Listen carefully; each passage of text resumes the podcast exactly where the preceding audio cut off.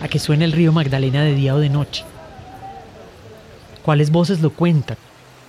¿Qué relatos se entrelazan en su historia? ¿Cuáles desafíos navegan por sus aguas? El Banco de la República se hizo estas preguntas e invitó a participar a cuatro productores de podcast a entrelazar experiencias, narrar el río y producir Cuando el río suena, un podcast que nos lleva por un viaje sonoro a lo largo del río Magdalena para reflexionar sobre los ríos como territorios de vida. Soy Ángela Pérez Mejía, su gerente cultural del Banco de la República, y los invito a escuchar El Magdalena en 16 episodios. No hay uno malo, no se los pierdan. En este episodio de Cuando el río suena, escucharemos la serie El coro de las especies, producida por Bicho Fue y La Llama Feliz. Cierre los ojos, póngase unos audífonos y descubra qué suena el río de día, de noche, de lejos y de cerca. De la mano de expertos en acústica y en producción de sonido, descubriremos el paisaje sonoro del río Magdalena. Episodio 1. El caminar del río.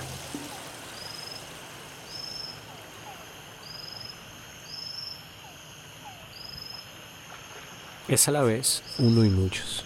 Fluye, crece, salta, huye. Es voraz y generosa.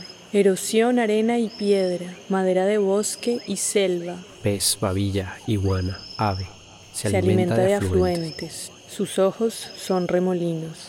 Corre en una dirección. No siempre.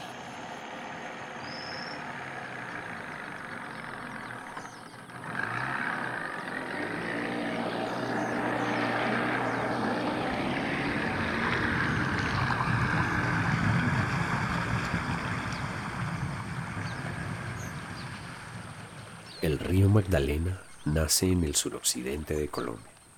Desde la cordillera de los Andes baja y fluye hacia el norte, atraviesa el país y desemboca en el Mar Caribe, cerca de Barranquilla.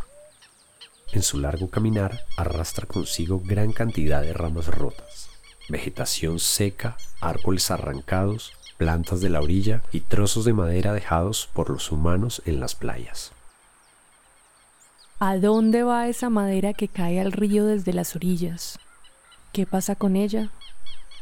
Este material vegetal cae al agua durante las crecidas y el río lo digiere poco a poco, amasándolo, moliéndolo, convirtiendo parte del embarro fértil y depositándolo de nuevo a lo largo del camino de maneras diversas.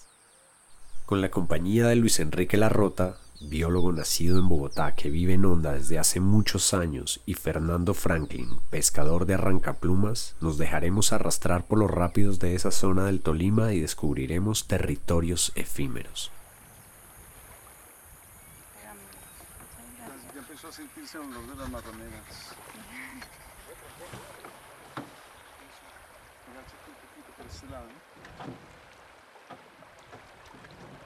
Un río no solamente transporta agua, sino transporta sedimentos, transporta peces y también todo lo que cae del producto de erosiones, de caídas de árboles. Y los ríos llevan una gran carga de material también de basuras y de contaminantes que son arrojados pues, por las poblaciones humanas. Entonces, el río realmente es un ecosistema dinámico que lleva muchísimos elementos. El origen de varias poblaciones a lo largo de las riberas son unos lugares en donde el río, la corriente, arroja a sus orillas mucho material vegetal. Esos lugares se conocen como lugares de leñateo, con referencia a leña, y muy probablemente eh, los indígenas precolombinos que contaban apenas con hachas de piedra y con elementos muy rústicos para cortar árboles o para llegar a, leña, empezaron a ubicarse en sectores donde ese material ya viene casi que pretrabajado para ser utilizado sobre todo en la cocina, en cocción, en construcción de viviendas. Al compás de las crecidas y decrecidas del Magdalena y con la entrada de otros ríos que llegan a alimentar su torrente, La madera semidigerida recorre el cuerpo del río y se acumula por momentos, creando un tejido que acoge arena, barro del fondo y material vegetal que flota. Esta acumulación va formando poco a poco nuevos territorios que emergen del agua, islas temporales, efímeras, que pueden durar días o años en medio del río pero fuera de los mapas. Las semillas viajeras apenas sienten las condiciones adecuadas para empezar su vida germinan en una impresionante explosión vital sobre ese nuevo suelo fértil.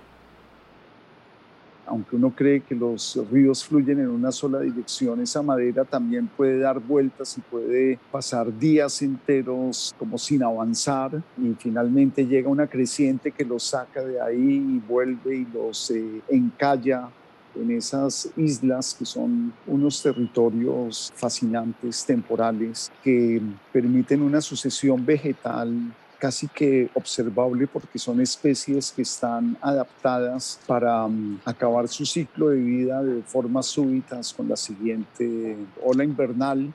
Pero um, a veces la acumulación forma unas colinas que permite también el crecimiento de árboles y arbustos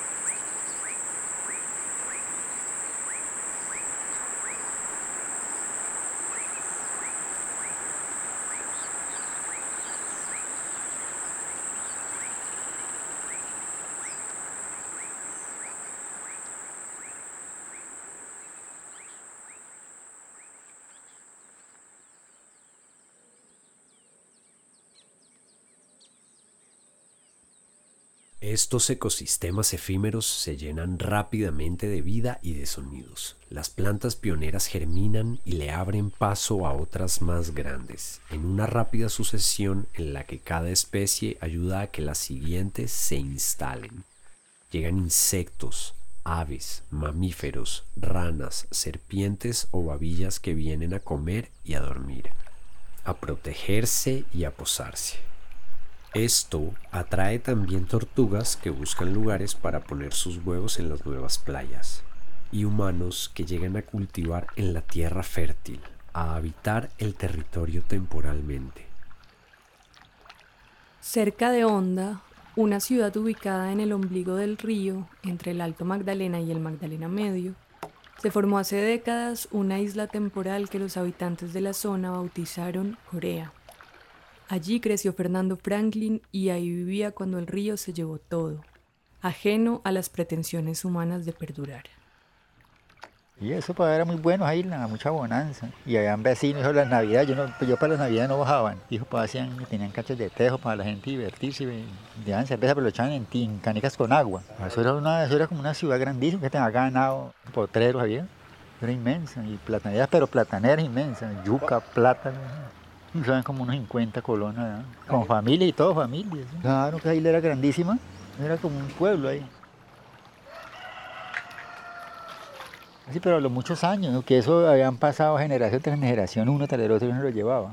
que nosotros recién cuando comenzamos a ir a la isla, eso, eso era como una selva, unos cámbulos, que llaman cámbulos, era ancho, como, cada palo era como un ancho como el que de grueso, inmenso, pues abarcadura, eso como virgen, pues, cuando comencé yo ahí que mi papá compró por allá, entonces los fines de semana nos llevaban, los que queríamos de estudiar los sábados, pero mucha cuidar en ese tiempo, peligroso, usted iba un pedazo al vecino, tenía que venirse claro, porque por el camino de reguero, era que se pasaban como ver el lagartijo uno, mucho culero, mucho. Era isla como virgen, usted se ponía rosa, era como montaña eso. Pero usted rosa era, eso es lo mejor que era para uno cultivar eso, están los pindales. ¿Y qué otros animales se veían además de las culebras? Boruga, boruga y ese que llaman armadillos, pero eran grandes. Es que se entierran armadillos, sí. Inmensos, los cazaban la gente ahí, los vecinos, uno. Mí nunca nos gustó la cacería. Y hacían esos huecos buscándole, pero una deje blanco que dicen que es el mejor. Entonces, muy bien este venado. En ese tiempo se harto animal, ahora es que se extinguido harto. O usted iba subiendo en el motor y los veía en la orilla tomando agua. Amarillito del venado. Así como el color de los ovejos, que como amarillitos. Los domingos había manas de perros detrás y, y todo el, animal buscaba más que todo para el río. El venado, a defenderse por un en el río, en el río los cogían. Pero mataban los venados y se los echaban a los perros, como deporte. Pues rara vez comían un perro. Y la gente se por acá, pero ya no, eso ya ha acabado. Menos mal que ya no, ya no juegan con perros, porque algunos veces echan a por los agarran ya es prohibido. ¿no? la gente ha dejado de eso, ya no los caen como. ¿Y zorros había? No, zorros, ay, ay. Usted coge la carretera de noche aquí para arriba, hay zorro en esas playas que le mostré, cuando está el río seco, seco, eso para ir para arriba hay playa más inmensa. Y eso cuando está río seco, y ahí está usted, es un playón que usted anda, eso está de noche para usar los huevos. Y ellos enseñan, entonces ellos se cruzan y hartan los huevos. La tortuga ellos los comen, se enceban y no han parado. Viene la gente a buscar, ya se los hartaron, ellos ventían y los comen. Se cruzan y se comen los huevos los escarban y los hartan. Y, y ahora que hay ese, que llegó ese, ¿cómo es que llama? Chigüiro ese. Ahora es que, porque frente a una hacienda trajeron, y ahí seguro se volaron unas y, ahora está lleno de eso. Ah, hoy para arriba, no, pues no había, eso de manera por el llano, que el chigüiro, el chigüiro. Después comenzaron, que pues ya un chigüiro, que hay un chigüiro. Y sí, trajeron de eso y, borugas. Boruga que es, que, es, que es como pintadita, que, que dicen que es la mejor carne que hay que tiene las siete carnes. la, gente está escasada porque era la vendía carísima, pero ya casi no hay, ya la han extinguido. Y los yulos esos, el cajuchi, también hay harto. Es el que parece jabalí. Cuando hay las cosechas de maíz, eso la gente va porque les acaban las cosechas, está seco me. Se puede los casos. El cajuche o cafuche, conocido también como el jabalí americano, es una especie de pecarí que habita en los bosques de Colombia. Según el Instituto Sinchi, los cajuches forman manadas de cientos de animales que llegan a moverse hasta 10 kilómetros por día. Por esta razón, necesitan grandes hábitats conservados para sobrevivir. Ahí cuando estamos en la isla, ahí le digo, en la isla de Corea, al vecino que un tal Daza, ese está por al lado de Mende, un puito que llama Mende. Y ellos como iban a cacería, cogieron uno, un cajuchito pequeño, dos, pequeños, y los criaron. Y pusieron, y eso andaban todos a isla. Y usted se ponía, como uno se ponía a limpiar, a rozar con una rula, eso era rula, no era guadaña como era. Y usted ponía aceite cuando usted pueda oír para saber, pues viene gente. Pues viene gente uno se quedaba, no, los cajuchos, como eran mansitos. Andaban todas a islas y se echaban ahí, jodían. Y, pero la gente no lo, como sabían que era el vecino, no les hacían nada, que sabían que era allá. Y la gente pues era honrada, no estudiaba uno el otro. Porque en otra parte no se los hartan. No, no, en ese tiempo no. El cajucha es como el marrano un gruaje ronca así. El venado así no, el casi no, cuando se siente ruido, estornuda así, espanta, pero no, esto esto estornuda así, espanta, ¿no? y el cajuche sí ah, trata como el cerdo. El zorro aúlla, o silban, de noche siempre se oye como aullar. Eso anda en las playas, voy buscando el huevo y comiendo cosas, pues ellos como carroñeros, ¿no? Y, y silban, ah, lo vea uno en calle. Ah, inmensidades de paz, aves. Al principio, esos que llaman arrendajo hacían nidos, un nido grande mochila. Y eso, pero eso se acabó. Y la otra, una que llama urraca, ¿es? La urraca, eso, hacían un nido grandísimo también. Pechillas negras y pecho amarillas, eran grandes. Eso el tiempo sí se fue por acá, se extinguió. Y en esa isla, usted, a esta hora, usted todavía, usted ahora llega, la isla de digo, porque como volví la dejó, pero ya más bajita.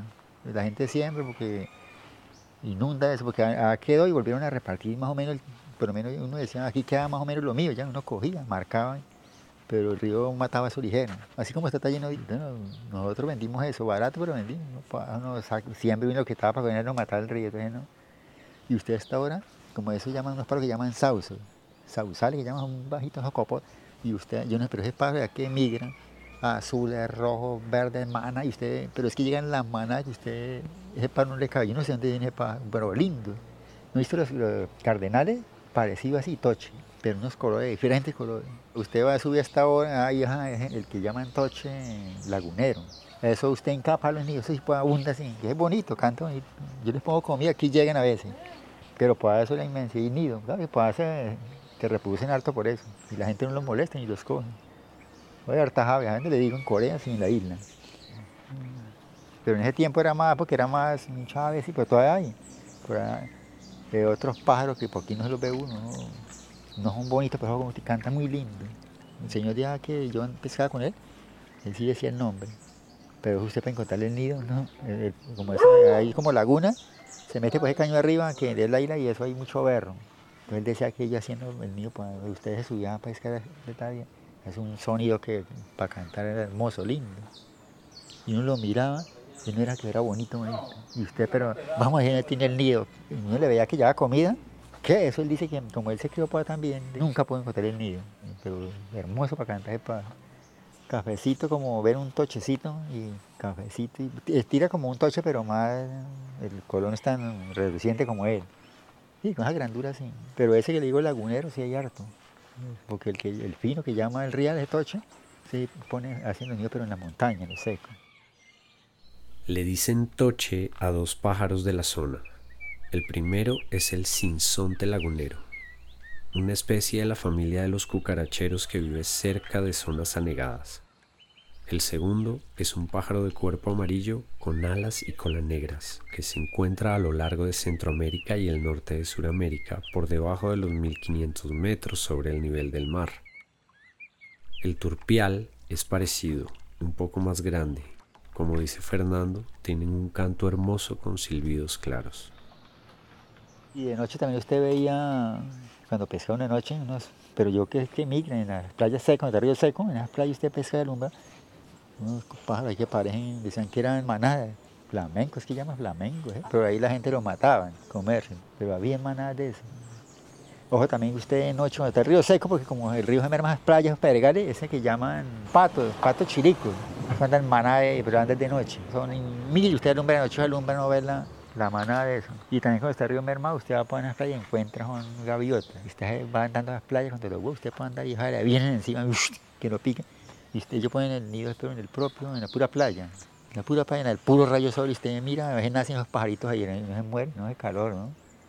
Peluncho ahí pelados y no naturaleza todo. Y el otro es el ese que también que parece gaviota que va a poner el pico por el agua a velocidad. Y usted de noche, como hay gente que pesa que es ceviado es que compran carne molida, cuando hay capaz, carne molida, harto aliño, sal y arroz de molido y hierven, que hierven, lo arroz dijo que es específico para pescar. Usted, usted hace camas, que llaman camas, en el río, piedras, hace un manso y de noche va y con ese jacurrupi hecho el pez comienza a arrimar así, una chipia, usted siente que y usted deja la ya lista, no es ruido, que para y chuaca, es la ceviada. Y ese pájaro es el que jode. Y usted echando y llega el pescado y pero no, es harta de los pescaditos, ¿no? Y usted ya siente pescado y pasa chontear en la oscuridad y pues lo espanta uno. Hágale, hágale ruido para qué. No arrime, le dice el compañero, venga, con un chivo. Si no le hace momento que le vuelve y le llega. Pájaro ese, ese que llaman, pues dicen cortador, ¿no? Fijo, van por encima del agua, así.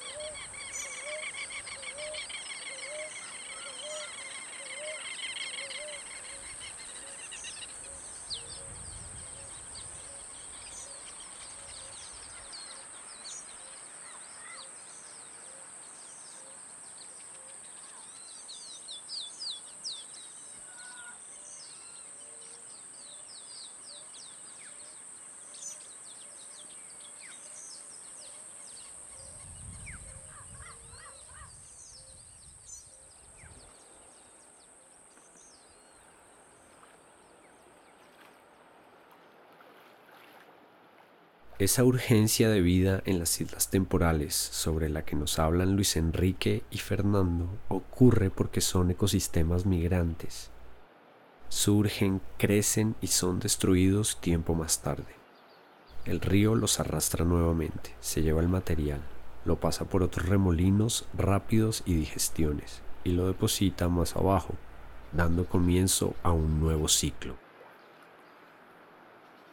encontrarse con esos paisajes, con los cementerios de árboles en, las islas, en las orillas de los ríos, en ciertos sectores, eh, lo llevan a uno a darse cuenta que el arte eh, no es exclusivo, digamos, de, los seres humanos, sino que la misma naturaleza eh, tiene una capacidad escultora y de darle acabados y y terminados a, cuanto material caiga en su abrazo. ¿no? Entonces, en, en, esas islas se encuentra uno, no sé, eh, ollas de aluminio que mm, han rodado, se han golpeado y que al final encuentra uno eh, unas figuras que uno dice, no, es que esto parece extraterrestre, se pierde, digamos, esa relación con, con olla que uno tiene al principio, si acaso por, por un asa que todavía permanece pegada a esas masas que evocan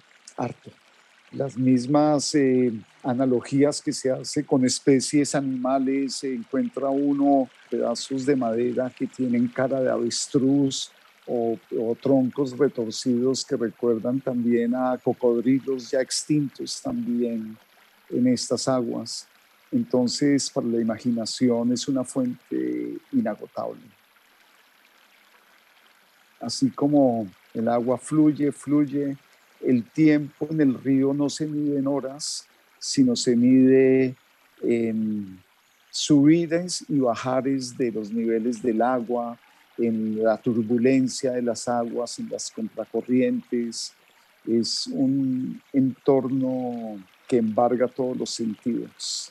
Las distancias también adquieren una relatividad en la que mm, dependiendo de la velocidad de las aguas se puede recorrer un kilometraje en menor o en mayor tiempo. Un metro de distancia río arriba es muchísimo más costoso muchas veces que 500 metros río abajo. Los bogas probablemente lo tenían muy bien dimensionado cuando en sus champans transportando, no sé, hasta seis eh, toneladas de carga, pasajeros y todo, y con, esos, con esas palancas en las que se arremetían contra la corriente del río, probablemente cada estocada y ese avance, esas distancias penosas, debían ser interminables para ellos, pero también el suspiro de cuando ya uno se deja llevar con la corriente y que ve ese transcurrir de vegetación, de tortugas asoleándose, de garzas levantando vuelo, de cormoranes sumergiéndose con esa capacidad que la comparten con las gaviotas marinas de ser esas aves que pasan de ser submarinos a ser aviones que no tienen que dejar secar las alas, que tienen esa envidiable capacidad de, de moverse también en el intersticio acuático, hace que, que el tiempo y las distancias eh, tomen otras, otras dimensiones. De manera que lo que uno pretende trabajando, digamos, en mi campo de atender viajeros, es compartir esas sensaciones que lo embargan a uno y que como seres sociales que somos y como hormigas que pensamos que dominamos el mundo, lo que podemos hacer es pasar a través de nuestros lenguajes de vivencias compartidas esa felicidad de sentirnos vivos.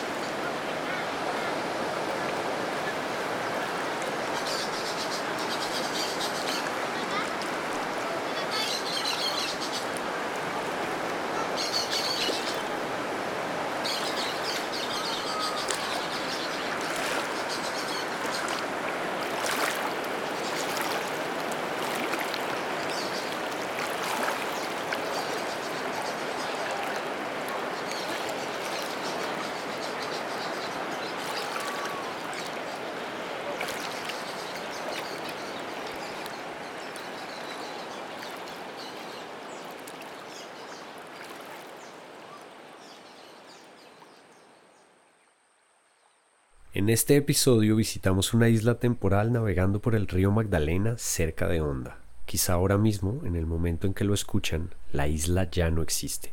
Quizá se ha desintegrado en el agua y ahora forma parte de otras islas, de otras aguas, de otras orillas. Para nosotros, habitantes de tierra firme, esto resulta extraño y mágico. Agradecemos mucho la colaboración de Luis Enrique Larrota y Fernando Franklin, sin cuyas voces, recuerdos y conocimientos no hubiéramos podido contar esta historia.